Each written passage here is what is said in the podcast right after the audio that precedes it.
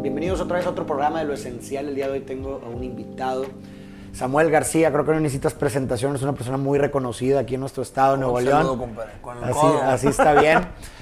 Gracias por venir, gracias por aceptar esta invitación Al contrario, encantado. a platicar. Como, como ya te comenté hace un momento, pues se trata de, de sacar un poco la historia, de lo que no se ve de la persona, ¿no? Porque muchas personas te pueden ver superficialmente, a todos, a mí también, ¿no? A cualquier persona, incluso que no sea pública, la puedes ver en sus redes sociales, pero eso es solamente una parte que no representa por completo la realidad, ¿no? Y la gente se puede crear ideas, puede eh, tal vez crear, asumir o suponer, pero nada mejor que escuchar de la viva voz de la persona, pues claro. su historia. No, hombre, te agradezco.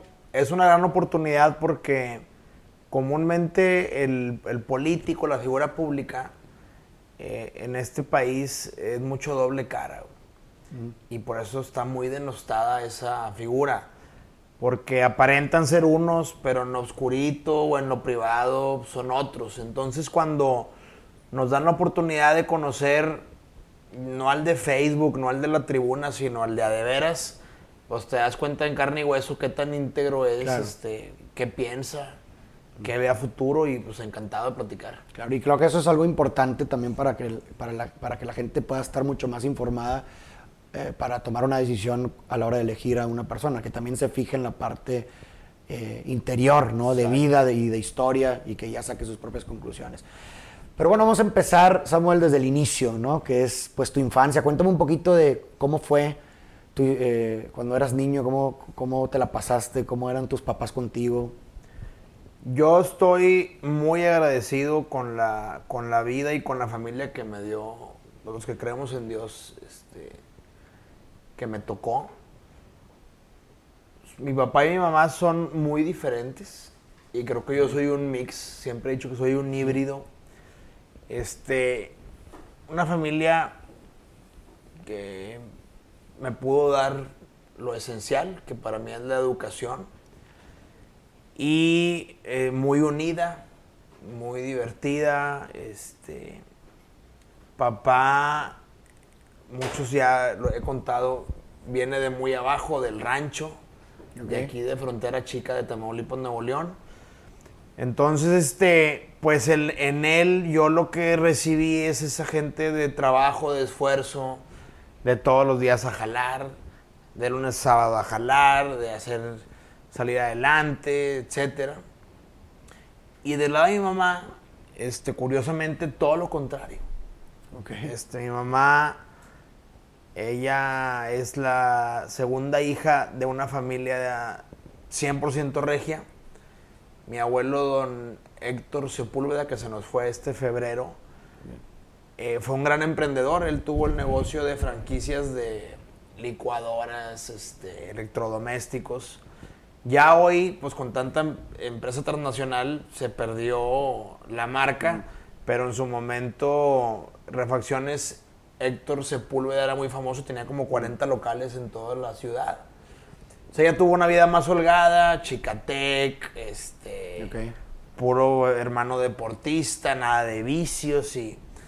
Entonces me tocó vivir ese- esos dos mundos, una infancia creo que muy llena y que te da mucha solidez, te da mucha solidez para salir adelante. Hoy, por ejemplo, hoy en día que tengo que tomar decisiones muy importantes de puestos de política, decisiones que van a impactar a miles de personas, siempre el tener ese respaldo de que pues, tienes a tu familia, de que está unida, de que te apoyan al 100, de que eres el proyecto, te da mucha fuerza para, con mucha seguridad, aventarte. Entonces sí, de niño yo estudié en el Colegio San Patricio por una sencilla razón. Vivía enfrente. Enfrente. A media Práctico. cuadra, media cuadra. Ahí estuve desde, pues creo que era babies, hasta la secundaria. Y aplicadón, siempre fui de primero o segundo lugar de promedio. Y este, mi deporte fue el fútbol americano. Entré a las Águilas del Country a los nueve años. Jugué americano de los 9 a los 18. En Canadá terminé mi, última temporada. Hice la prepa en Tec Garza La Güera, que está aquí en, rumbo a la carretera y mi carrera en el TEC. Y pues una familia de muchos primos. Somos muchos primos. De hecho, hay algo que nunca he contado y ahorita se me vino a la memoria. Mi abuelo Samuel, cuando yo tenía. Bueno, más bien, antes de nacer le detectan cáncer de próstata. Y le dicen, ¿sabes qué? Pues ya uno o dos meses le queda. Y si bien le va, lo que resta del año. Entonces mi papá y sus hermanos, como que una manera de animarlo es, pues démosle, démosle nietos. Ok. Entonces salimos una camada, parece increíble, pero salimos entre dos años, nueve primos hombres. Todos así, al hilo. Entonces era muy divertido ir al rancho porque, pues, las retas, el americano, la alberca, la fogata, puros de la edad, güey. Este, entonces, muchos primos, mucha convivencia. Eh, creo que una infancia no, o sea, como dicen, si tuviera una máquina del tiempo para regresármela, no me subo. No tengo nada que regresar, ni, ni arrepentimientos, nada de regrets. Y eso, pues, yo quisiera también que mis hijos tuvieran algo Muy o, parecido. o igual o mejor, obviamente. De hecho, pues en toda esa etapa, lo que es la infancia y la, y la adolescencia, las decisiones que tomamos ahí influyen de maneras significativas de tal forma que nos constituyen y pueden determinar que si en tu adultez pues tienes una vida miserable o, o- o pudiste trascender. ¿Qué decisiones crees que tomaste tú en esa etapa de tu vida que a lo mejor no eres consciente? Que eso es lo importante, porque hay veces no eres consciente de lo que estás haciendo, pero ya cuando creces dices, wow, qué, qué- qué bueno que me junté con estas personas y no con las otras, pero ya lo ves desde al revés. ¿Qué decisiones tomaste tú que ahorita ves con el tiempo y dices, qué bueno que, que prioricé a mi adolescencia o mi juventud estas cosas? Sí. Mira, este, sin duda, yo fui un niño muy amiguero, muy extrovertido, de esos que están metidos en todo, o sea, en la ONU, oratoria, fútbol americano, hasta salí en la tele de chiquito, tenía un programa de televisión de los 9 a los 11 años, jugaba americano, o sea, tenía todo el día, era en la calle, eh, con amigos, eh, en actividades, me juntaba con todos. Desde los que eran bien traviesos, malandrines, hasta los nerds, pues estaba siempre en primer lugares de generación, pues siempre era los equipos que representaban este, los modelos de Naciones Unidas y... Pero también andaba en el americano con la raza haciendo, destruyendo el mundo. Y sin duda, a mí lo que me, yo creo que me forjó o me marca es que en mi adolescencia, por ahí de mis 15, papá se pone muy, muy exigente, muy, muy fuerte. Contigo. Sí. Yo creo que hasta de más. Algún tiempo se lo llegué a recriminar y hoy se lo agradezco. Papá, mis 15, yo llego de un. De, yo me fui un semestre a West Vancouver, en prepa. Llego y yo traía arete. Me puse un arete en la ceja. Este, allá. Bien peligroso porque yo jugaba americano. Una vez me ganché en un cascazo y parecía Quasimodo. Anduve una semana todo hinchado. Llego y mis amigos de Monterrey me reciben y se ponen de acuerdo con mi mamá y me hacen una fiesta de bienvenida. Pues ya te imaginarás el fiestón, ¿no? no. Pero llego a esa fiesta eh, y mi papá se quedaron a dormir como nueve amigos. Y ya te imaginarás este, los famosos barriles y todo. mi papá al día siguiente a las seis de la mañana va y me levanta. Este, estaban todos mis amigos tirados ahí en la, en la alfombra y luego, mi hijos sigan dormidos, mi vieja ya les hizo desayuno, tú cabrón, párate a bañar. Y yo pensé que estaba bromeando. Y luego, que te levantes cabrón, a jalar, vámonos, quítate esa chingadera. Y a la regadera. Oye, pues me lo dijo tan en serio que me meto a bañar y me voy con él a la oficina. Y todo el camino me fue diciendo, oye, ya gastaste muchos dólares, güey. Este, yo a tu edad ya me mantenía, ya es momento que a jalar o no hay lana. A los tenías 15. A los menos 15, yo todavía estaba en prepa Sí, sí, sí. y, y tuve que empezar a ir a la oficina a, a trabajar. O sea, yo iba a la prepa de 8 a 2 y papá le dice a mi mamá, no le hagas de comer para que se venga a comer acá. Aquí le voy a tener su comida. Entonces luego me iba a la oficina y ya más tarde me iba al americano. Pero era bien duro porque me decía, si quieres que te pague la semana, te tienes que ir conmigo al golf el sábado y terminando los 18 hoyos, te pago la semana. Entonces lo odié porque mi raza salía los viernes. Y yo pues salía también el viernes, te metías a la 1, 2 de la mañana. Y te levantaba a las 5 porque el tea time era a las 6 y media. Y si no me levantaba a jugar, bueno, odié el golf, güey. Lo odié, olvídate, güey. Este, pero fue muy estricto y me hizo empezar a trabajar muy joven, que luego se lo agradecí porque ya estando en carrera, pues ya prácticamente mucho de lo que veía ya lo llevaba en la práctica. O sea, en lo que mis compañeros apenas se nutrían de la teoría, yo ya andaba en tribunales y luego papá tuvo creo que un acierto de decir, lo que tú metas de asunto es tu lana. Entonces búsquele, ventas, a la calle, como dice Poncho, corretear la chuleta. Entonces, este, yo creo que algo que me forjó en estudiar derecho y meterme al tema de litigio, de tribunales y empezar a tener patrimonio, fue un papá que fue duro, en el sentido de que ya mucha fiesta, mucho extranjero, mucho gasto, ahora sí a ganarte la vida. Y pues casualmente después de la carrera en Derecho, maestrías, doctorados, terminé en un doctorado en política pública, que luego es otra historia. Y pues hoy por hoy, gran parte de mi vida profesional pues, tiene que ver con esa decisión de haberme metido al despacho de dejo. Porque quién, mira, decía mamá que yo era acólito en, en, la iglesia y que yo decía que iba a ser el papa, imagínate. Qué bueno que, que la iglesia está en manos de otra persona. Este. Y también que yo siempre dije que iba a ser este arquitecto. Cuando estabas chico. Eran como tus. Sí, tus pues, los legos y me encantaba Sí, toda pues, la, la- pintura y eso. Y por alguna, de alguna manera me gustó mucho eh, el tema de abogacía porque te abre un margen de, pues puedes ser litigante, consultor o político. Y yo como que papá ya me veía tintes de polaca, este, y creo ¿Por que qué? O sea, por algún pues es rasgo tuyo de él siempre ha dicho que yo desde muy chiquito eh, siempre soy de los que hablaba. O sea, todas las navidades, eh, siempre en la escuela era el de oratoria, el de las el, el de los este, eventos en los recreos. Nunca le tuve miedo al micrófono. Tan es así que digo que salía en la tele, tres años seguidos salía en la tele.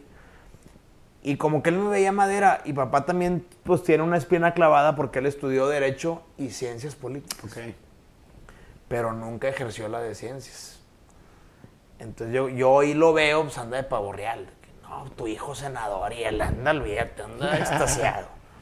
Entonces, este, creo que eh, tener un guía, en este caso un papá, que te va viendo tus cualidades y sin imponerte qué estudiar, pero al menos te encajona en la vida productiva, ha hecho que hoy Samuel García a sus 32 años, pues ande en temas muy importantes que la gente comúnmente llega a los 50, ¿verdad? Estoy muy agradecido también con eso. ¿Tú, se- tú serías igual con tus hijos si llegas a tener hijos? ¿Serías igual o cambiarías algunas cosas? Mm. Sería igual, pero cambiaría una cosa. Que papá sí era de trato diferenciado hombre o mujer. ¿Ok? Era diferente el trato al varón, al niño y a la niña. Y se nota. O sea, hoy por hoy eso pesó en la familia. Ok. Y yo ya hoy que estoy en la política y me doy cuenta que el mundo ya cambió y que viene todo la- el tema de paridad, de igualdad de oportunidades, de que el machismo se tiene que erradicar. Yo digo, yo quisiera, Dios quiera tener muchos hijos con, con mi esposa, con Mariana, y encontrar un modelo tipo el de papá, de no, no ser el mejor amigo de tu hijo. Porque creo que a veces esa, esa fórmula no funciona. No, sí que haya confianza, que haya amor, amistad, pero que también haya una solidez, una fórmula de, oye, mi hijo, hay que jalar y, y te, cuando te equivocas se va a llamar la atención y te voy a traer cortito. Creo que a la sociedad le ha faltado también ese, el, el pater familias o la mamá que tiene el- a los hijos al pendiente bien cortitos. Ahorita como que ya se difuminó eso. Pero que sea igual al hijo y a la hija. Son lo mismo. Este, ese rol de que ustedes esto y a estudiar esto y el hombre esto, y eso ya se eliminó. Claro. Entonces, este, yo sí creo que voy a aplicar, si Dios quiere, una fórmula parecida a la de papá de firmeza, siempre buscando el bien de tus, de Claro. tus hijos, ¿verdad? Sí, yo creo que eh, sería impensable, ¿no? Cuando tienes amor hacia tus hijos, sería impensable tener una mala intención, ¿verdad? Que muchas veces, eh, pues puede ser que los hijos no lo entendamos, ¿verdad? Por ejemplo, tú en ese momento, que tal vez tú llegaste a recriminarle a tu papá lo que estaba haciendo, que hasta incluso te lo tomas personal, pero luego ya ves y dices que, bueno, no te lo, no hay nada personal porque no se esconde una mala intención, que no se justifica, ¿verdad? Porque muchas veces a lo mejor puede ser que, que, que, pues no, es, no, debería de a lo mejor imponerte algo a tu papá, pero el saber que no es personal te ayuda pues a, a- a poder lidiar con ello con mayor facilidad, ¿no? Sí.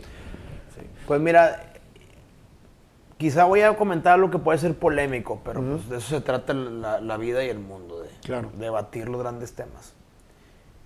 Al menos en mi contexto, en mi mundo, Samuel García, eh, porque lo veo en primos y en amigos, ese papá de, o mamá, o, o al menos los Quien padres, desempeña ese rol.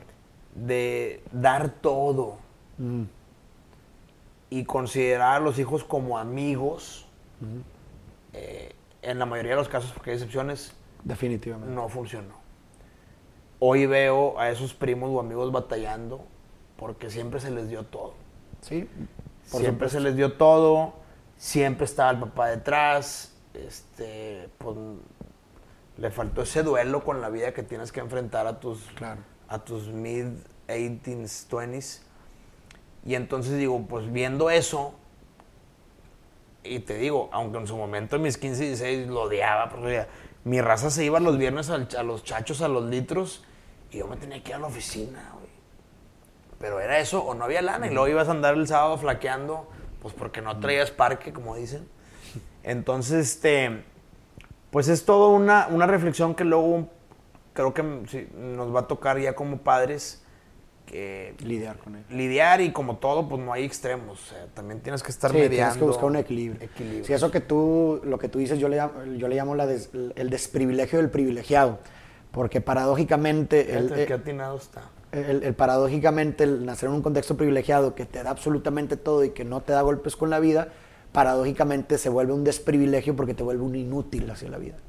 Porque no sabes hacer nada. Pues fíjate cuántas. Qué padre frase, ¿eh? Digo, tú, tú eres muy bueno siempre en contextualizar en pocas palabras problemáticas. Pero cuántas historias no hay de la familia regia exitosa que el nieto acaba vendiendo o estropeando la empresa. Exacto. Y es porque quizá el del medio, el sándwich, el papá, pues no supo eh, fomentar el hambre y sed de éxito Claro. que tenían los viejones. Y quizá, y vuelvo a lo mismo, quizás sin, sin, sin una mala intención, ¿verdad? Tal vez, pues no sé, me imagino que como padre tú quieres darle a tus hijos como la vida que no, que no tuviste tú, ¿no? Y de que a lo mejor sí sufriste mucho y a lo mejor no eres capaz de ver que ese sufrimiento y ese, te forjó resiliencia. Entonces dices, no, yo no quiero que mi hijo pase por nada de lo que yo pasé, pero no, no. el problema es que esa, ese- esa protección los vuelve inútiles. ¿verdad? Exactamente. y termina perjudicándolos, haciéndolos los buenos para nada. Pero bueno, total, después, Samuel, eh, después de todo esto, decides estudiar, pues me dijiste Derecho y demás. Y ahí cuando, cuando te metes a estudiar Derecho, ¿ya tenías tú clara, claro el objetivo de, de meterte a la política? ¿O en qué momento te surge como el interés por la política? Sí. La verdad es que política nunca en mi vida. Nunca. Nunca lo vi. Este, por una razón, no tenía ningún familiar político. Entonces no, Un era- modelo, no tenías un modelo. Sí, o sea, tú, eh, que digo, ya no vivo ahí, pero en, en mi casa, cuando todavía vivía con mis padres, todas las comidas era hablar de asuntos de la oficina. Porque todos estábamos en la misma oficina. Entonces papá como que ahí aprovechaba y nada de tele y nada, nada. A ver, este asunto, ¿cómo vas a cobrarlo? ¿Y qué te dijeron? ¿Y por qué salió bien? ¿Y qué esto? Decimos que mamá tiene un, un doctorado honoris causa en Derecho, pues porque lleva miles de comidas entre hijos e hijas, abogados y contadores. Entonces nunca vi venir, pero obviamente en la carrera de Derecho, cuando empiezas a llevar las materias de teoría del Estado, teoría política, pues que, di- dime tú qué ser humano no de repente te idealizas siendo el líder de tu sociedad. Y oye, es que esto está mal hecho, yo hubiera, y el yo hubiera, y el yo hubiera. Pero no, o sea, tuve mucho éxito eh, recién graduándome. Este, decido con papá ampliar la firma a otras ramas y nos fue muy bien. O sea, papá estaba concentrado solamente en litigio fiscal, que es el 2% del mercado. Y cuando yo me gradué le digo, oye papá, vámonos a contabilidad, dictámenes, auditorías y lo penal y lo civil. Y fue el gran boom. Entonces me, me concentré de lleno en el despacho. Y lo curioso del asunto es que hago la maestría, la termino y yo ya me quería meter full a, a hacer lana. O sea, mi burbuja era la oficina y seguir creciendo.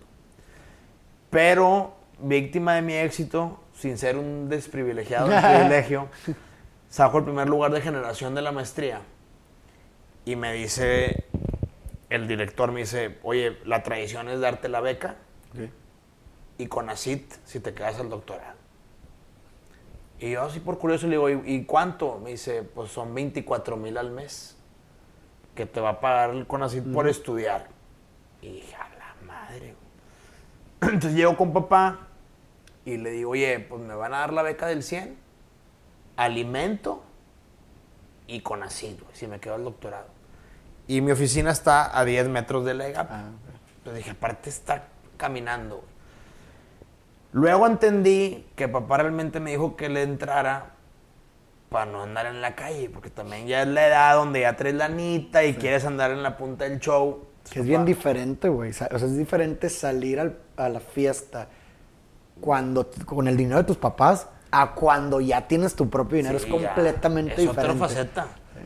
Pero entonces, el ir al doctorado de 6 a 9 de lunes a viernes me traía entre oficina y doctorado ocupadísimo. Y lo logró. Tuve que dejar de salir y nada más poder salir los sábados. Y a veces había sábados que decía, quiero descansar. Y ahí fue la gran señal, o de arriba o del destino, como le quieran llamar. Llegó mi primer clase y pues no éramos puros abogados, éramos como 20. Y nos daba clase un diputado. Y yo dije, ah, chinga, ¿qué por, qué, ¿por qué me está dando clase un diputado? Bueno, pues eran clases de 6 a 9. Y en el break viene el director y, a ver, abogados, vengan para acá. Y pues nos paramos cinco, güey. Y nos dicen, oiga, no hubo quórum. Pero como ya lo registré en Conacit, los mandé a los cinco a política pública. Como quiera, quédense. Mi plan de estudio tiene mucho de derecho, mucho de finanzas. No se me vayan a salir. Y yo dije, nada, ¿sabe qué? Yo me voy. No, yo decía, si a- al menos si le voy a meter cuatro años de mi vida, Claro. que sepa que me ayude a litigar, algo en la oficina de derecho, pero que el PRI, que el PAN. Y dije, no, no, no, sácate. Llego a la oficina y dice, papá, no, ya le entraste.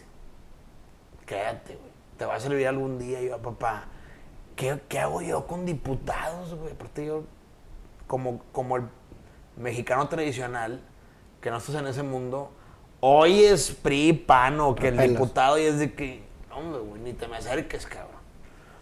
Pues me quedé, güey.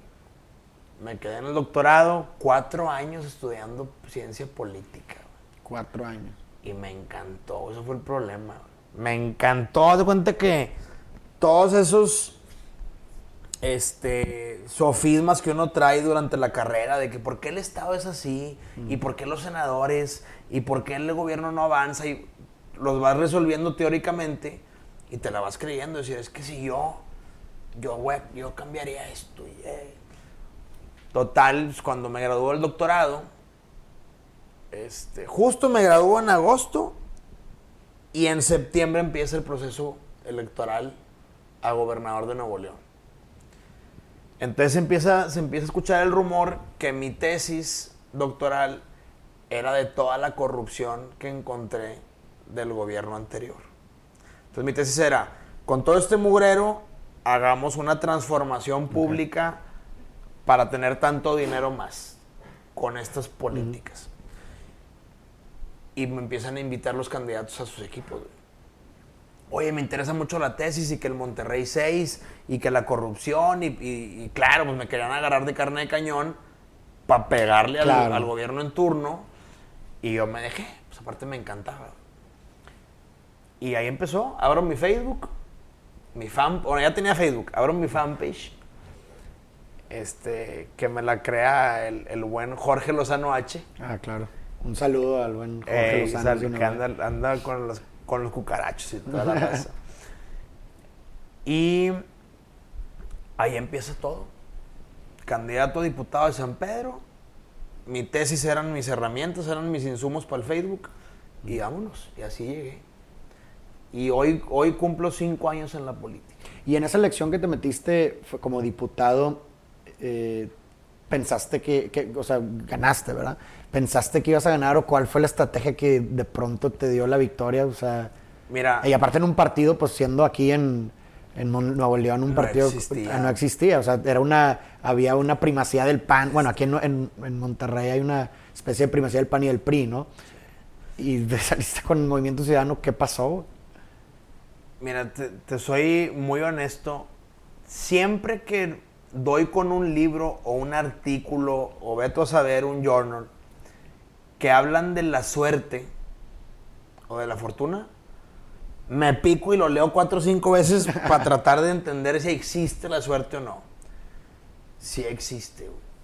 Pero ¿qué es la suerte para Bueno, ti? eso es lo importante, Sí. que es la suerte. Total, este, oye, yo entro por accidente. Y aparte me registro en San Pedro, que en aquel entonces había tíos míos que me decían, eh, estás cabrón. En San Pedro, aún pongas a Cristo en la boleta, güey, van a votar por el PAN, güey. Y tú con MC, güey, que decían que era de izquierda. Y no, no, no. Dije, pues ya hice un compromiso y aparte me dijo el candidato que si yo pierdo, él me va a jalar a la tesorería, si él gana, a aplicar pues mi trabajo. güey. Entonces, pues es- por eso me metí. Y ahora vuelvo a lo de la fortuna. En San Pedro, eh, dos terceras partes de San Pedro es clase media o alta que no te recibe el, el- el ciudadano en su casa. O sea, o es colonia cerrada, o sea, una residencial, o te va a recibir la, eh, pues la que trabaja ahí o el chofer. pues, O sea, ahí no, aquí no jala el casa por casa y los meetings del PRI, esos famosos. No, pues aquí no jala. Pero casualmente todos tienen Facebook, O sea, me acuerdo que en aquel entonces el 94% de la población tenía internet y el 80% Facebook de San Pedro. Entonces yo abro esa fanpage y como que la raza estaba ávida porque todos los medios estaban comprados por el gobierno. Entonces, nunca escuchabas que, que robó, que corrupción. Todo siempre era el gobernador. No, ve la imagen el impecable. Entonces yo abro una página donde eduqué a mi público que todos los días a las 11 de la mañana y a las 4 iba a soltar una, lo que yo le llamaba bombas. Y se empezaban a hacer virales. O sea, llegué a tener, subí de 0 a 180 mil seguidores en tres meses, No manches. en aquel entonces. Y la mayoría eran gente de San Pedro. Entonces se da la elección sin lana, sin casilleros, sin partido. El candidato, que era nuestra cabeza, don Fernando Lizondo, se acaba juntando con eh, Jaime Rodríguez el Bronco. Entonces hasta la gente ya estaba confundida de qué voto y... Pero al menos decían, oye, hay un cabrón ahí, el Samuel, güey, se ve bien bravo y trae. Y entonces sale la votación y aunque no gano, fui el mejor votado de mi partido en todo el estado y me dan lo que se llama el repechaje. Y llego de diputado, güey. Entonces imagínate llegar a tus 27 años de diputado sin experiencia, sin equipo, sin padrinos, este, y luego el, el mero mero del partido, pues le llega el chismerío que, que, que mis redes eran muy potentes y me hace coordinador de los diputados aparte. O sea, yo era el más huerquillo de los diputados, era el único abajo de 30 años. Diputado, coordinador y luego me da el partido. al año. Entonces, olvídate, a los 27 con tantas cosas tan importantes, eh, pero siempre muy bien asesorado. O sea, lejos de perder piso y, y creérmela y el famoso ladrillo, eh, dos coaches. Y eso mucha gente le saca la vuelta y fíjate, a mí me ha dado una ayuda tremenda. Eh, no, eh, porque muchos, ay, psicólogo, no, no, no, no, es otra cosa. güey. Coaches, asesores de vida. Mentor, un mentor. Un mentor. Entonces, tenía uno para lo familiar, patrimonial, etcétera, y un mentor político. güey. Entonces yo todos los viernes veía a uno y todos los sábados al otro. Y llegaba, oye, traigo esta bronca, güey. ¿Y cómo ves? Y a ver, primero, tus irreductibles. ¿Qué si no se vale en la política? No, pues esto, esto, lo. Ahora, dicho eso, ¿cómo ves? A, a mediano, corto, largo. Y te van poniendo metodologías que uno, que unos ve medias locas, pero ya aterrizadas en tu, en tu contexto ayudan. Se ha escrito, en este mundo hay miles de metodologías de problem solvings. Entonces me ayudó mucho porque en lugar de andar al azar o adivinando, pues al menos traía un background. Entonces creo que me ayudó mucho el, el- el dejarme asesorar y el saber escuchar, que mucha gente no lo hace. Sí, no, no legitimiza O sea, ese proceso eh, de educación. En esta vida tan acelerada hay gente que hasta yo creo que por volado. De que, a ver, Que, ah, pues, a ver mañana qué pasa. Y literal, pues águila o sol. Pues espérame, o sea, este mundo es para seres pensantes que todo tiene detrás un porqué. Al menos si te toca tomar, si mira, si fuera tu, tu lana o si fuera tus broncas, tu casa, pues por mí apuéstala, o sea, pues, es tu vida. Pero tomar decisiones que vas a afectar a miles Claro, de personas sí, sí, sí. sin, sin un este, análisis al menos profundo, o peor aún, por corrupción o por lana, o que porque te dijeron de allá. Entonces creo que el, el estar al menos centrado en eso, eh, sí te ayuda a tomar decisiones acertadas, que luego son también la fortuna, porque las decisiones acertadas te van creando el pathway para que cuando dices sí, en el momento adecuado, pues al menos estés también en el lugar indicado. Claro, completamente. Sí. Entonces, pues bueno, esa es la fortuna. O sea, como tal no existe la suerte, es todo un proceso de estar en los momentos adecuados con la información también. Que hay una, hay una pirámide muy buena. No la digo mucho porque este, puede sonar como elitista, pero no tiene nada que ver con eso. Hay una pirámide, creo que es de Sócrates también. A mí me gusta mucho leer a los griegos porque cuando tú los lees te das cuenta que es lo mismo, güey. Nada más que ahora con Facebook. Pero es lo mismo, o sea, es las mismas broncas, traiciones, intrigas, la condición humana. Y esto me decía, a ver, el, el- el ser, el primer escalón es hacer patrimonio. Si no tienes patrimonio, difícilmente vas a superarte. Claro. El segundo escalón es el poder.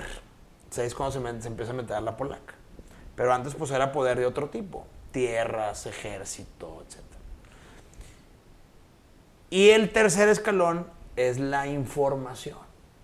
El que tiene la información está por encima del que tiene poder y el que tiene dinero. Y la cúspide, para este hombre, la cúspide es el que tiene las tres. Patrimonio, poder, información. Y cierra diciendo, ojalá que los líderes que lleguen a esa cúspide sean bien intencionados. Claro, para, usted, sí. para que esas herramientas se reflejen en la comunidad. Claro. Porque por desgracia, comúnmente el que llega a la cúspide es porque llegó traicionando, malandreando. Ya bien manchado.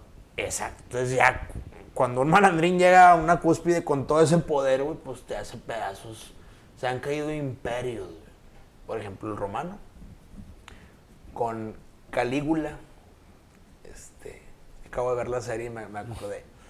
Pues sí, llega un cuate enfermo, con sus trastornos, con sus complejos, y literalmente destruyó el imperio romano que fue el más grande que hubo en el Sí, mundo. sí.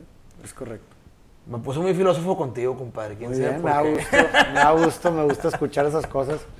Otra cosa que te quería preguntar, digo, que viene de la mano con lo que estás diciendo de cómo llegaste, abriste tu fanpage y todo eso. A mí me parece que tú eres un caso s- es- es, eh, singular, ¿no? Porque de cierta forma no, no solamente eres un político per se, sino que también la- eres una especie de influencer también, ¿no? Es decir, eh, como que sentaste un, un, una- una- un precedente, ¿no? Fuiste disruptivo en, en cuanto que la gente no solamente te sigue por, pues, por las cuestiones políticas, sino también por tu vida. ¿Cómo fue eso? ¿Cómo fue esa transición? ¿Fue algo que tú premeditaste? ¿Algo que si- que hiciste voluntariamente? ¿O fue consecuencia del tal vez, pues bueno, te casaste con una influencer, con Mariana? ¿Fue consecuencia de, de una relación con ella? ¿Cómo pasó eso? Sabes que ni consecuencia, pero tampoco accidente. O sea, se fue construyendo con el tiempo. Porque, este, cuando uno llega a la política, tu leverage, como dicen los gringos, o sea, tu, tu peso político depende de tu conocimiento. Por una sencilla razón. Nadie vota o nadie tacha a alguien que no conoce. Definitivamente. Entonces, tu, tu primer eh, gran paso firme es tienes que ser conocido. Entonces yo entro de la nada, sin una plataforma, sin un partido, o al menos sin dinero como para pagar publicidad, pero me hago muy conocido de una manera inconvencional vía las redes sociales. Nada más que las redes sociales, como tú bien sabes, es, es un mundo de eh, producción, creatividad, contenido. O sea, no te puedes quedar en lo mismo, ni callado, ni ser muy cuadrado o ser muy gris, porque la gente no te va a ver. Entonces eso me obligó a también ser un político disruptivo y que llevaran lenguajes muy, muy comestibles a mis redes lo que hacía en la política, pero también me empecé a aventurar para mostrar lo que hacía en mi vida pública y privada. Y... Entonces de repente redes muy potentes, oye, pues ya traes un Facebook con un millón y medio de personas, eh, Instagram con 500 mil personas, y ahí te vas, pero sí te das cuenta que cuando eres estrictamente político, la gente se va. Porque al menos mi público centennial y millennial, pues no quiere estar todo el día viendo política. Claro, completo. Pero ya cuando le mezclas, eh, se da un factor muy importante. Sin querer, o al menos sin atiborrar a mis seguidores, les meto algo de política y de vida pública a los que al menos no están politizados. Entonces estás viendo a Samuel y Mariana y que el 511, "Ah, oye, este güey sacó una ley que para prohibir que se compartan las fotos de sexuales porque ya es delito. Entonces al menos creo que mi, mi chamba de informar la estoy logrando. Y mi objetivo de hacerme conocido, pues mayor aún. O sea, hoy tú encuestas en Nuevo León y soy el más conocido de todos los polacos. A mi corta edad. Claro. Ese es un gran activo. Pero como en todo, hay sus pros y contras. Definitivamente. Entonces, ¿cuál es? Yo soy víctima de mi éxito. Soy tan popular en redes y me ha ayudado el binomio influencer Correcto. polaco. Pero con un costo, supongo. El costo es que los adultos mayores no les gusta. ¿Por qué? Porque el adulto mayor que probablemente no use el Instagram dice, oye, ¿a poco este cabrón va a ser gobernador? Con fosfo fosfo y con sus tenis y que la madre. No, yo quiero un cabrón ya con experiencia y serio. Entonces, ahorita estoy en una dinámica donde me gano 20 jóvenes al día, pero pierdo un adulto mayor. Entonces, por ejemplo, te agradezco mucho la invitación porque al menos aquí en tu programa, pues puedo dar a conocer que ni soy el influencer fosfo fosfo, pero tampoco soy el viejo cuadrado gris que nunca van a votar por él porque no es conocido. Entonces, es un híbrido, una mezcla muy interesante que luego súmale el tema de mi esposa, que ha sido un, un verdadero reto, pero un reto de esos ricos, deliciosos que quieres afrontar. Yo conozco a Mariana, ella era la, o sea, la- la- la niña normal. O sea, ¿a qué me refiero? Estudiando, prácticas en una empresa y dando clases de baile.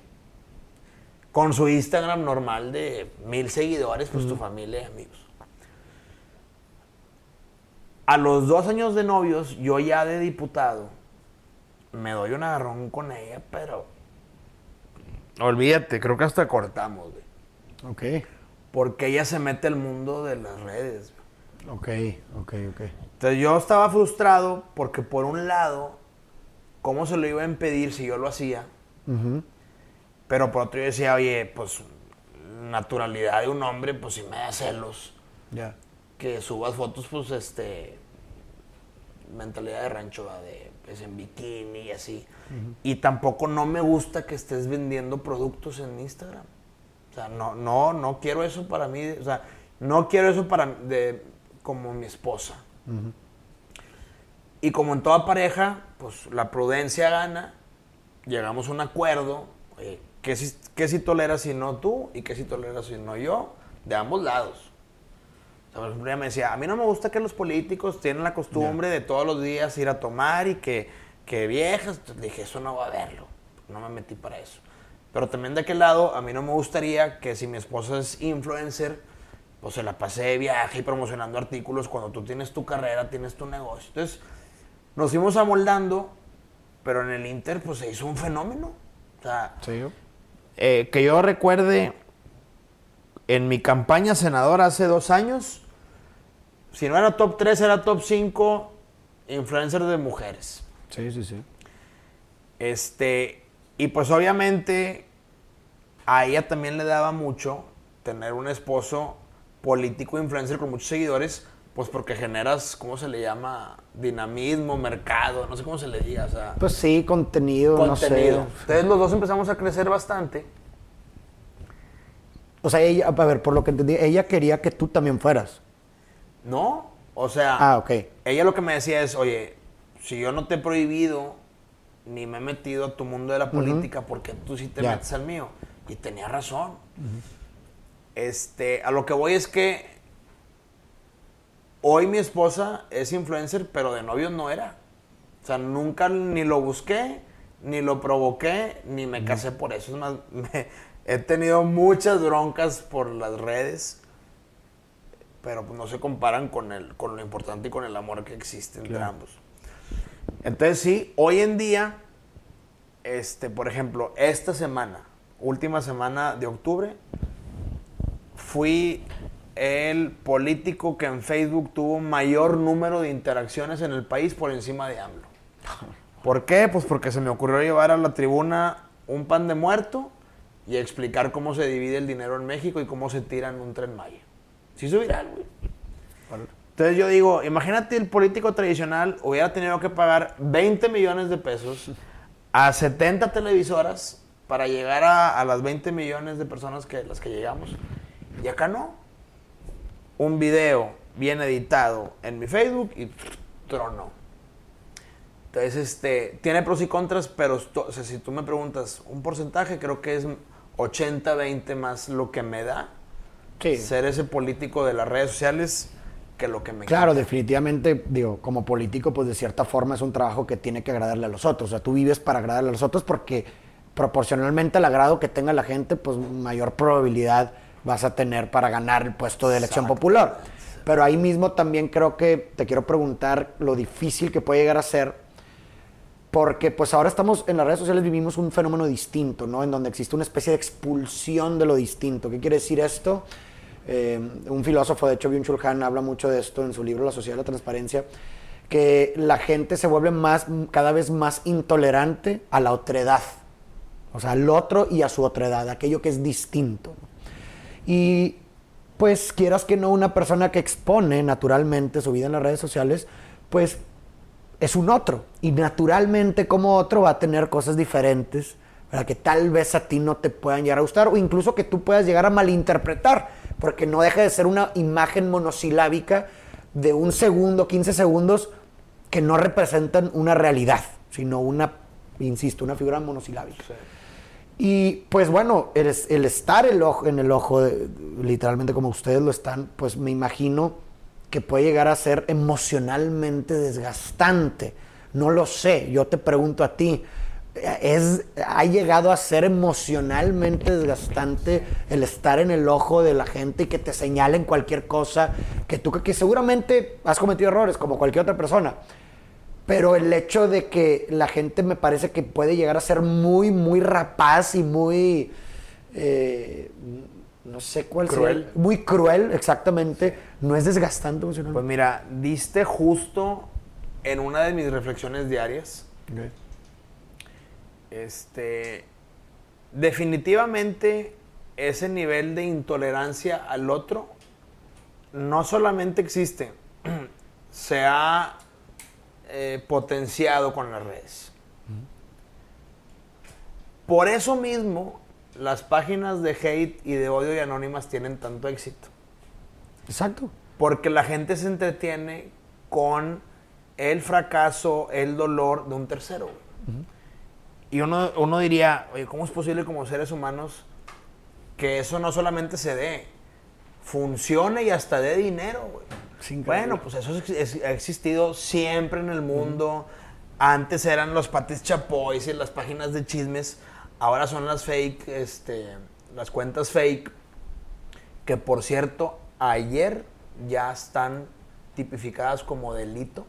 Ah, ¿en serio? Por fin salió esa ley donde si tú puedes demostrar quién detrás de un celular, de un aparato, de una granja, de un bot, eh, transgrede y afecta, sobre todo a mujeres, es un delito de seis años de cárcel. Todo esto tiene que ver por todas las desgracias que ha habido de pues, esos patanes cobardes que han compartido nudes y Ah, sexuales. sí. Pero es lo mismo, o sea, es cómo es posible que se haga viral una tontería o una sacada de contexto de algo que hace daño a un gran discurso de Kennedy donde habla del mundo Sí, verde y sí, seis chairs. o sea. Este, y tiene que ver también, creo yo, con un- una frustración o desahogo de la sociedad. O sea, Claro, y digo, el, sí, sí, sí. Hoy la sociedad está muy dañada. Hay mucha gente que la está pasando muy mal. Y desgraciadamente su desfogue es ver que el otro no es exitoso. O inclusive hay mucha envidia a quien la rompe o la hace bien y la aparenta en las redes. Que también en las redes hay de todo, ¿verdad? Pero Claro.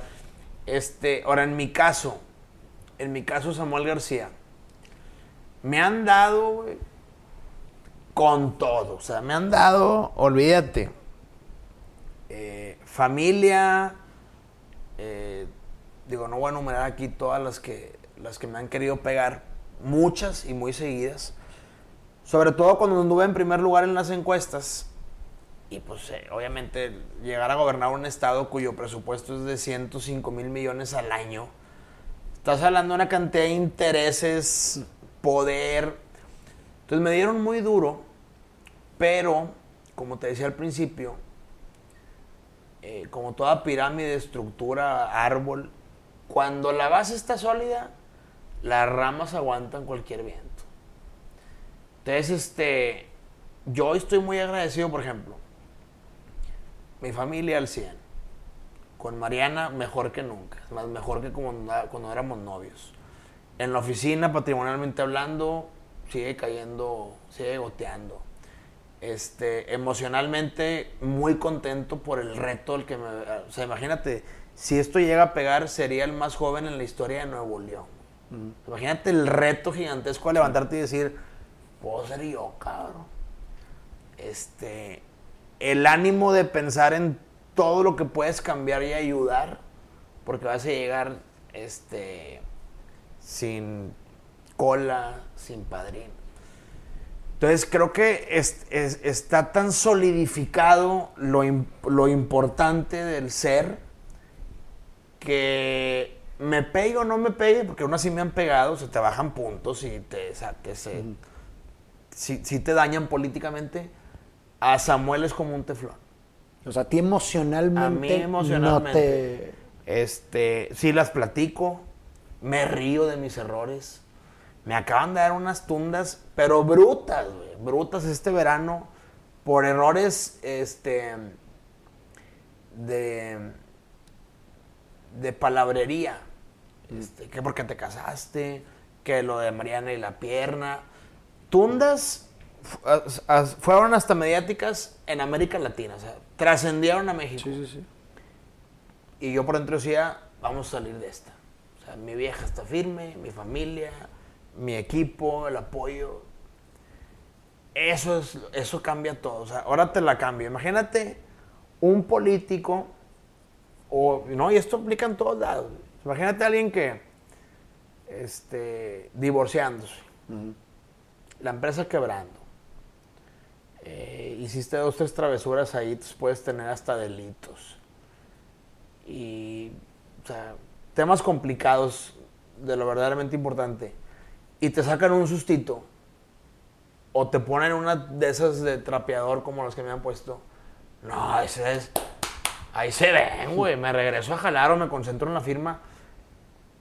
Entonces, este, creo que es, es clave para llegar a un puesto de tal magnitud que al menos tengas todo bien ordenado. O sea, eh, tus principios, tu visión, tu familia. eh, hoy, no, hoy no tengo hijos. O sea, todavía no, no- no tengo hijos. Entonces, hasta en eso me siento tranquilo que le puedo meter mucho tiempo a lo que hago a alguien que tiene cinco niños No, claro. pues te absorben. Entonces, este, eh, las redes, siempre va a haber gente mala y buena en este mundo. Siempre va a haber gente que lucre del fracaso y de la fractura del otro.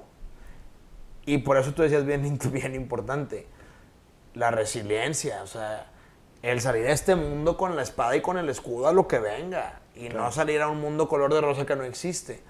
Entonces, este, en este caso también, el, eh, el, el de la red social tiene que tener esa fortaleza. Sea, te Claro. estás metiendo al mundo de lodo. güey. Te va, te va a llover, te va a manchar. Sí. Imagínate ahora en la política.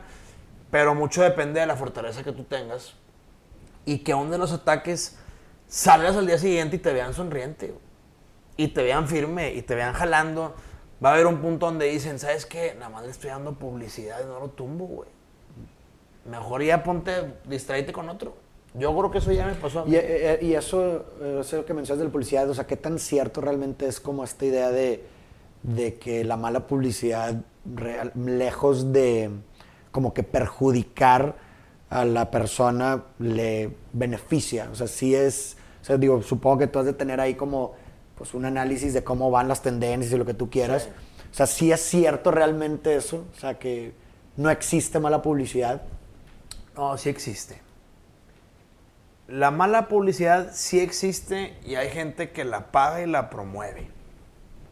Hay expertos en marketing que se dedican a cómo... Pues hay una película muy buena, por cierto la recomiendo, pero es de idioma austraco, según yo. Eh, se llama Hacked. de hackeado. Buenísima. Y habla de cómo hay empresas que se dedican a desprestigiar políticos, marcas, influencers. Está buenísima. Este, ¿por qué lo digo? Eh, porque vol- volviendo al tema de la mala publicidad. Depende mucho la astucia. ¿De cómo lo manejas? Sí, yo le llamo el judo. Ok. El, el judo, en este caso judo político. Ok. ¿A qué voy? Pues definitivamente todo mundo quisiera que lo que se hable de él fueran maravillas. Claro. El capaz, el visionario, el, eh, pues, el, el- el- ser social, el humano. Pero es- eso no existe, eso no va a pasar. A Gandhi, a Martin Luther King, a Kennedy, les daban hasta por abajo de la lengua, los enemigos. Claro. Pero sí lo que uno tiene en su control es al menos cómo uso toda esa fuerza que viene en contra Claro. y se las volteo. Obviamente también está en uno que la mala publicidad sean temas o que puedes desmentir o que no afectan la vida pública. O sea, si a mí Samuel un día me llega una carpeta de corrupción por cor- porque agarré lana, pues estás frito, papá. No, ahí no hay judo. O sea, vas para adentro. Este, si te llega un tema de pues, algo fuerte, un delito, mataste a alguien, robaste o tuviste un tema complicado y sale a la luz, pues te va a hacer garras. O sea, no hay duda.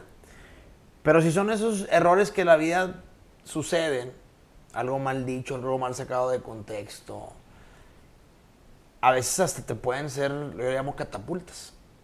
Te voy a poner algún ejemplo. Hace como dos meses eh, fui a donar un kilo, de un kilo, una tonelada de croquetas. Ok. Y por venir sonceando con Mariana y andar leyendo scripts en la camioneta, me equivoco, güey. Y en lugar de decir el nombre de la perrera, digo el nombre de una institución de niños que luchan contra el cáncer. Ah, ok. Bueno, me dieron, güey. Sobre todo los medios que me traen ya como encima. Senador confunde perros y niños con cáncer. Y dije, ¿sabes qué? Esto no se va a quedar así. Vengo en buena onda. Ayudar, güey.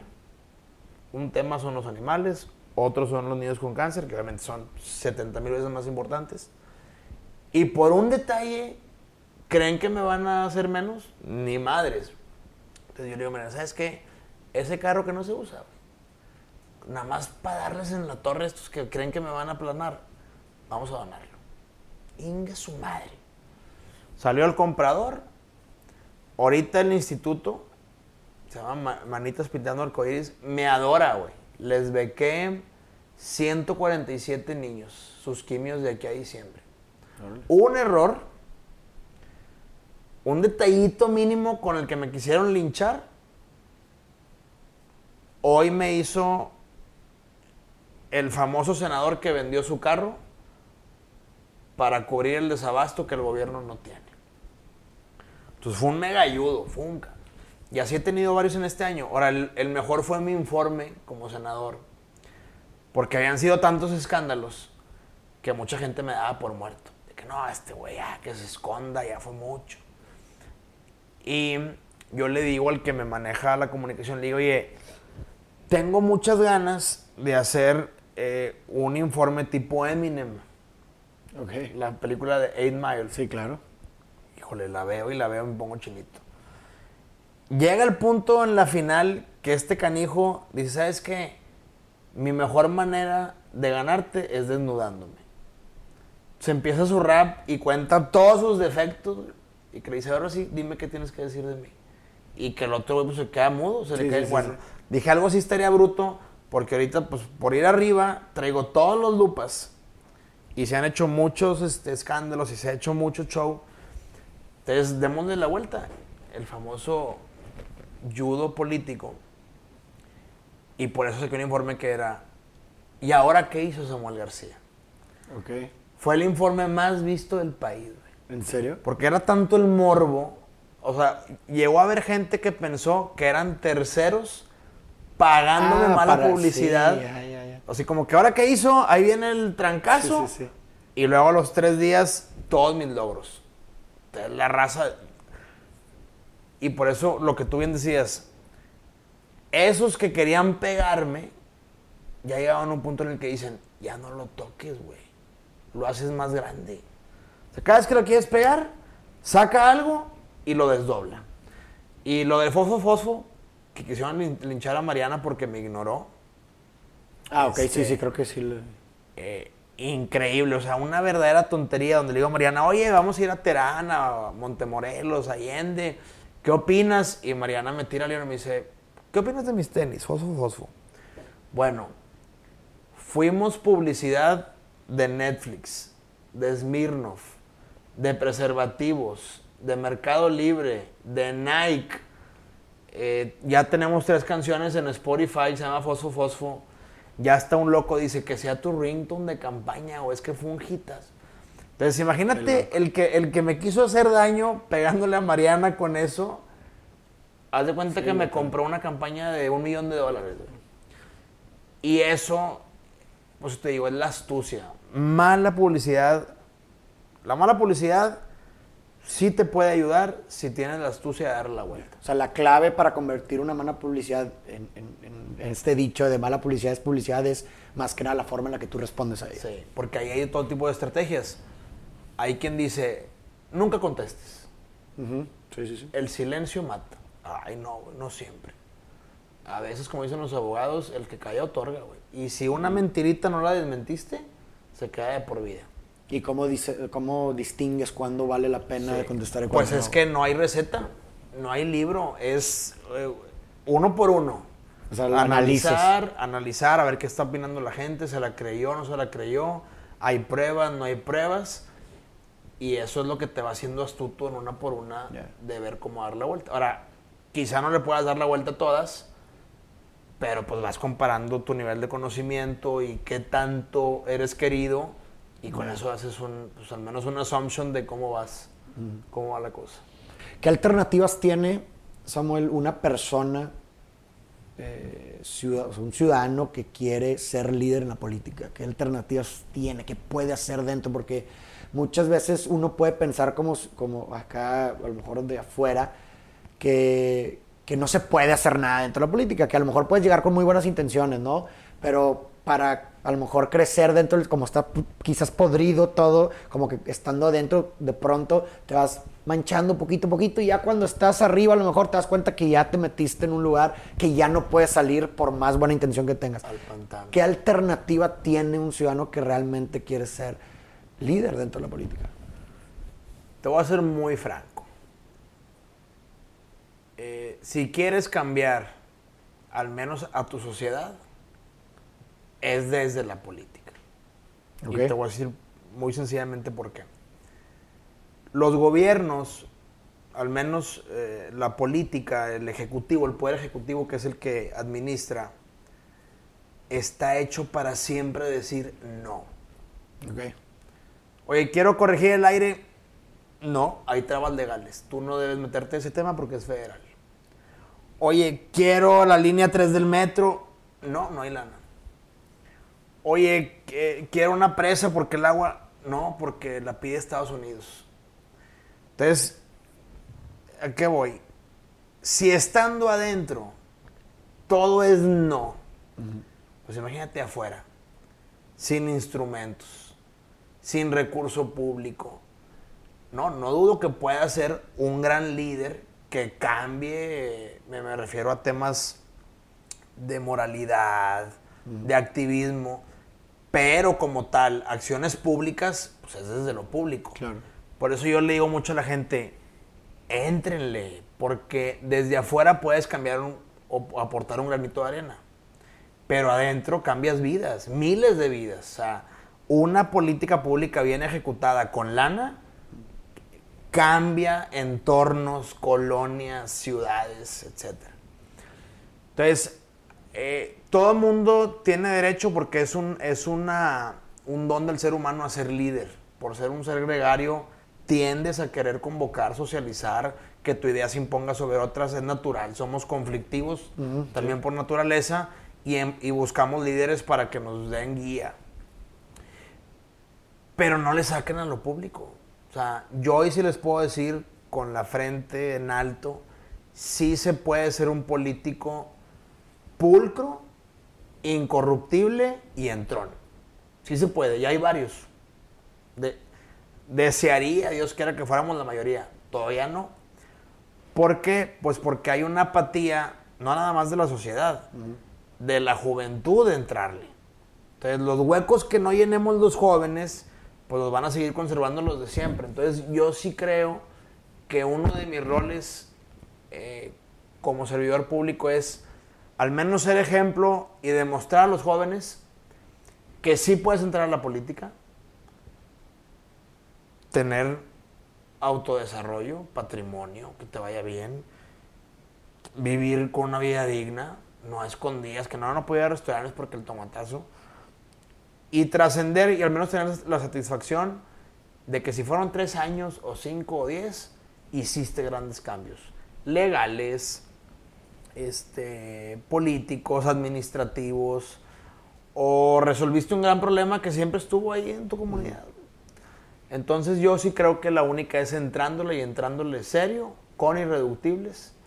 Y entre más preparado y, y, pues, más capaz, más rápido vas a crecer. Porque como en muchas cosas, ya que entras y te das cuenta de lo- del nivel, dices, no, si traigo para más. O sea, ¿qué voy? Y sin demeritar a mis colegas, que a muchos de ellos he hecho buenos amigos. Cuando yo llegué al Congreso local y vi el nivel, dije, ¿qué es esto? La mitad de los diputados no escribían ni una hoja al mes, güey. O sea, todo era, te hago el discurso, vota lo que quieras. Yo decía, no, güey, tienes, tienes un lugar para cambiar mi estado. Y no vienes, o si vienes no trabajas. Entonces, ¿sabes qué? Más para arriba. Lo llegas al Senado y obviamente es otro boleto. Pero aún, Samuel, hoy te puedes decir en el Senado. Qué nivel tan mediocre, güey, da vergüenza. Que la élite política de México con la que convivo sale cada cosa, güey. Y hay gente que ni leer, cabrón. O sea, dices, no puede ser. Les hacen el discurso y cinco errores por párrafo para leer, güey. Pues no lo hiciste tú, cabrón. Si lo hubieras hecho tú, ni lo Sí, ocupas sí. leer, lo dices. Entonces, este, sí se ocupa mucha capacidad, sin duda. Entre más gente capaz llegue, mejor. Y ahí de quién, bueno, bueno, pero pues ahí de quién es culpa, es decir, el hecho de que ese tipo de personas lleguen a ese tipo de puestos tan importantes, pues sugiere un- u- algo roto dentro del mismo sistema que permite de entrada que ese tipo de gente llegue. güey. Sí. O sea, que, que debe, que, o sea, debería haber más filtros, güey. Es Sí. culpa de la ciudadanía por elegir a esa gente. Es, es culpa de todos, es una paradoja también de, de debate diario. Legalmente no puedes poner requisitos de preparación porque discriminas. Sí, la compro. ¿Qué diferencia tiene el que estudió en el TEC y el que llegó a secundaria? Humanamente no los puedes discriminar. correcto. Pero para eso hay elecciones.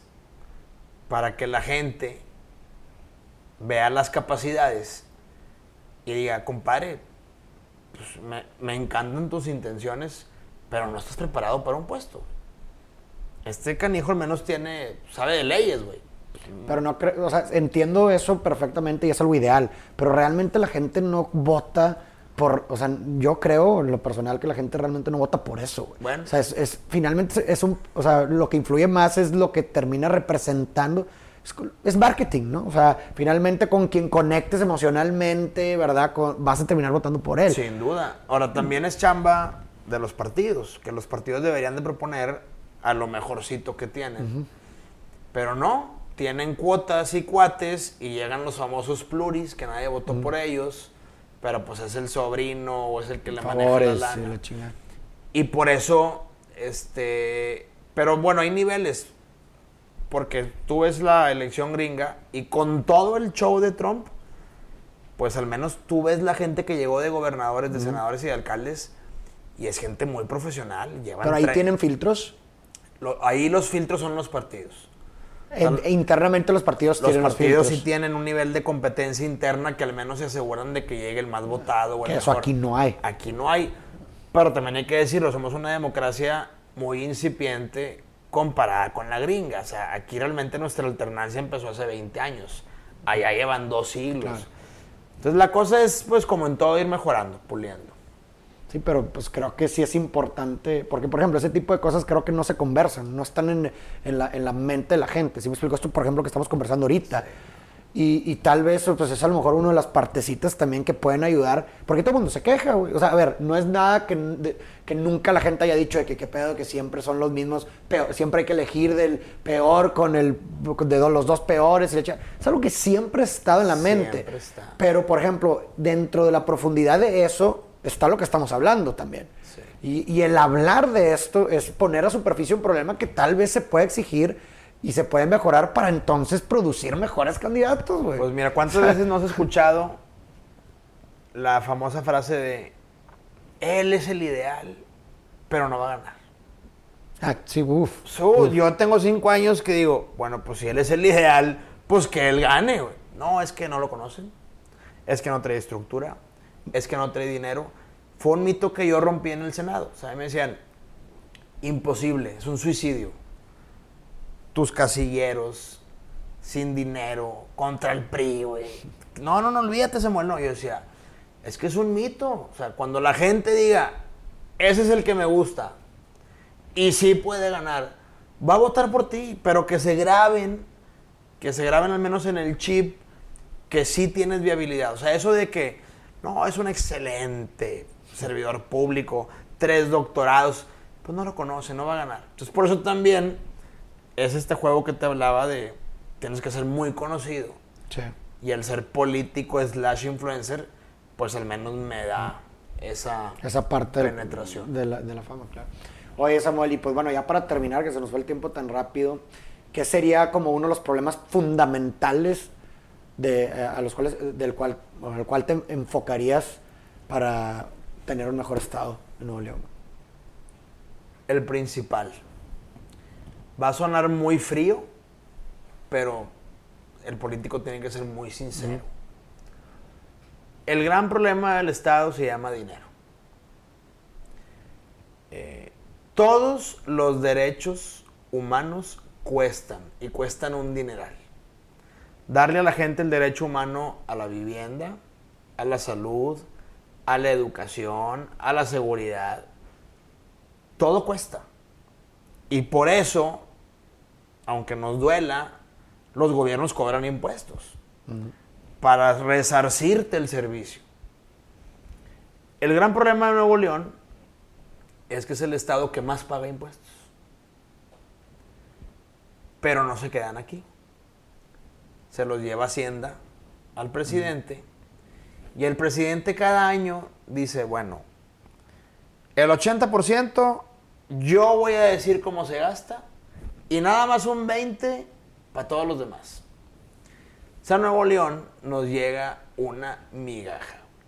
O sea, para decirlo en términos llanos, Nuevo León el año pasado puso 460 mil millones y nos regresaron 69 mil. El 15%. Entonces, ¿qué empresa, qué negocio sobrevive si te quitan el 85%? Nos tienen quebrados. Oye, que otra presa. ¿Dónde? Lo están tirando allá en un tren Maya, pero aquí no está llegando. Oye, que urgen este, arreglar morones de construcción porque el huracán. Entonces, eh, yo estoy 100% convencido que Nuevo León tiene que ya decir basta. Con gusto, somos solidarios con los hermanos estados del sur. Pero lo que te pueda dar, güey. O sea, no, no te puedo dar lo que me falta. Porque es dinero de aquí, de Nuevo León, Claro. que está pagando la gente de Nuevo León. Entonces yo este, hasta escribí un libro que lo que trato de darle a conocer a Nuevo León es si se puede romper ese esquema del pasado para que como en todos los países federales, como es México, pues mira, todos los regios han ido a Texas, a McAllen. Tú vas a McAllen y hay un sales tax, el 8%. Ese es un, es, es un impuesto de Texas. Y por eso tiene Texas un dineral y ves las carretononas, los hospitalones. Claro. Pues sí, pero aquí no. Aquí ese impuesto se lo llevan a México. Entonces yo sí quisiera, si me toca, decir, basta, se queda dinero aquí. Y ahora sí, arreglamos miles de broncas. Ahorita tenemos la bronca del COVID, de la salud, de la sanidad, de la basura, del medio ambiente, de la seguridad, del agua. 15 broncas. Pero no hay lana. Cuando haya, Nuevo León va a ser otro estado. Pues mil gracias, compadre. Este, Gracias a ti por tu tiempo. A ver, ya veo que va a haber acá un... Ah, sí, pues bueno, te traje. Mi libro, güey, lo acabo de publicar. Digo, bueno, no, no quiero hacer un desmadre, pero ah, es un regalito, es, es mi libro de poemas y frases que acabo de sacar. Junto Mil con gracias. un- una, pues es una libretita para que, y una pluma para que te, para que ins- inspirar que escribas. Sí, palalmas. Es una condensación entre la palabra palabra y almas. Porque para mí la poesía eh, es una lengua del alma. Pues compadre, este, para mí, mi top, güey. De veras que en tus redes eh, lo que haces, una de filosofar, que es, es clave del ser humano, esa eterna reflexión del, del por Claro. qué y el para qué. Y desde que te invité a la carnita y te aventaste el rap de México, güey, dije, este canijo trae con queso. Entonces, claro que lo voy a leer y espero muy pronto verte de nuevo y platicamos Que de, así sea. de lo que vaya saliendo. Genial. Muchas gracias, hermano. Un gusto y muchas gracias a todos.